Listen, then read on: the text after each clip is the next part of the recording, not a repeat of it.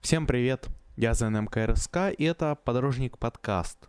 Сегодня я вам расскажу про автобус ЛиАЗ 677. Но а, такое нано предсловие, что ли. А, я сделал два выпуска про этот автобус на этой неделе. Будут оба выпуска. Первый выпуск, он будет такой серьезный, пацанский, а, правильный, а, без каких-то либо шуток, у каких-то либо даже плоских или черных, или просто какого-то стеба. А второй будет со стебом, а, с ноткой любви и с ноткой а, воспоминаний алтфага. Начнем, пожалуй. А, как вы все знаете, ЛиАЗ 677 это городской автобус производства Ликинского автобусного завода – он выпускался с 67 по 2002 год. А сборка на сторонних предприятиях а, была вот как раз с 90 по 2000 год. А, и было собрано у этих автобусов, и этих автобусов было собрано 187 тысяч машин.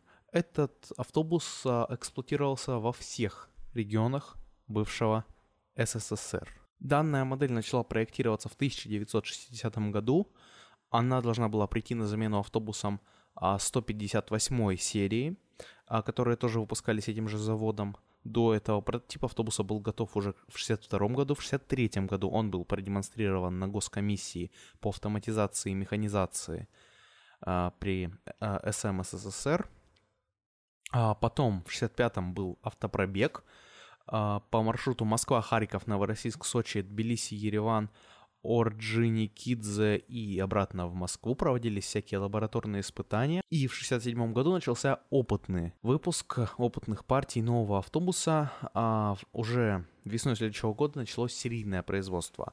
А в 1978 году выпускались модернизированные версии данного автобуса. Там а, было большее число сидений, и автобус получил новый двигатель. Там было э, 176 лошадей, а не 200.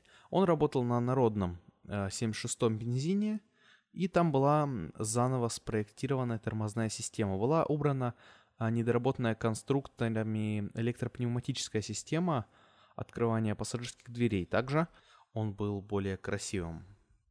А после этого автобусы были без каких-то либо изменений овер 9000 лет, и э, автобус сошел с конвейера Лиаза уже в 94 году. В 80-х годах, в принципе, этот автобус уже был устаревшим, и планировалось его заменить 52-56 э, моделью, но, к сожалению, КАМАЗ тогда не мог делать двигатели, которые были бы более-менее вменяемые для данного автобуса. Собирали данные автобусы в основном в авторемонтных предприятиях, э, например, в Бору и, или в Орехово-Зуево. В Тосно собирали данные автобусы. А после 2000-х годов э, уже этот автобус начал выводиться из эксплуатации, а, как морально устаревшие, причем морально устаревшие очень давно. Они были нерентабельные, непригодные для установки автоматизированных систем контроля – и в Москве вообще их эксплуатация прекратилась а, в 2004 году, сразу после того, как а, ввели вот эту вот а, систему с турникетами. Но на сегодняшний день эти автобусы все равно ездят в некоторых городах бывшего Советского Союза. Даже сравнительно недалеко от Москвы можно найти пару экземпляров данного автобуса. И некоторые, например, из этих автобусов якобы курсируют по Конаково в Тверской области. А автобус а, состоит, конечно, из кузова. Кузов там вагонного типа, полнесущий с усиленным основанием. Ну и три двери. Две из них а, для пассажиров. Двигатель ЗИЛ 509, бензиновый V-образная восьмерка. А, там объем 7, 7 э, литров – и а, потребление там почти 50 литров на 100 километров. Трансмиссия гидромеханическая с автоматической двухступенчатой коробкой передач, задний мост Рабаман венгерского производства. Тормозная система двухконтурная с пневматическим приводом, электрооборудование 12-вольтное, там две аккумуляторных батареи, генератор И, в принципе, все стандартно. Стартеры, распределители, коммутаторы, катушки зажигания, свечи и тому подобные девайсины. Подвеска зависимая, передняя, рессоры, два а, пневмобаллона, два амортизатора, задняя а, рессоры, 4 пневмобаллона, 4 амортизатора. Рулевое управление от Урал 377H. А, рулевой механизм а, двухзаходный, червяк, а, сектор, гидроусилитель есть. Передаточное число 21,5, номинальное давление 65 кгс на сантиметр квадратный. Ну и люфт заднего колеса 12 градусов. Двигатель 375 ЗИЛ. Он работал на военных грузовиках Урал 375D. И это был форсированный движок от 130 ЗИЛа и там был уже более высокооктановый 93 бензин. Расход усугублялся а, потерями в автоматической коробке передач. Были модификации B, это модификация для пригородных перевозок. А, там была четырехрядная компоновка сидений и не было задней накопительной площадки. Там были вместо нее пассажирские сиденья с одинаковым уровнем пола. Был автобус в салоне и отличался от городского автобуса потому что там было сзади, как на джипах, колесо. А В-модификация — это экскурсионная модификация автобуса. А модификация А, либо МС, либо КАВС 3100 — это модификация для районов с холодным климатом, либо теплым климатом, то есть от минус 60 до плюс 40. Он отличался наличием теплоизоляции кузова и четырехрядной планировкой сидений. А П модификация это перронная модификация для того, чтобы возить пассажиров в аэропортах. Общая вместимость автобуса 75 пассажиров, предельная 110.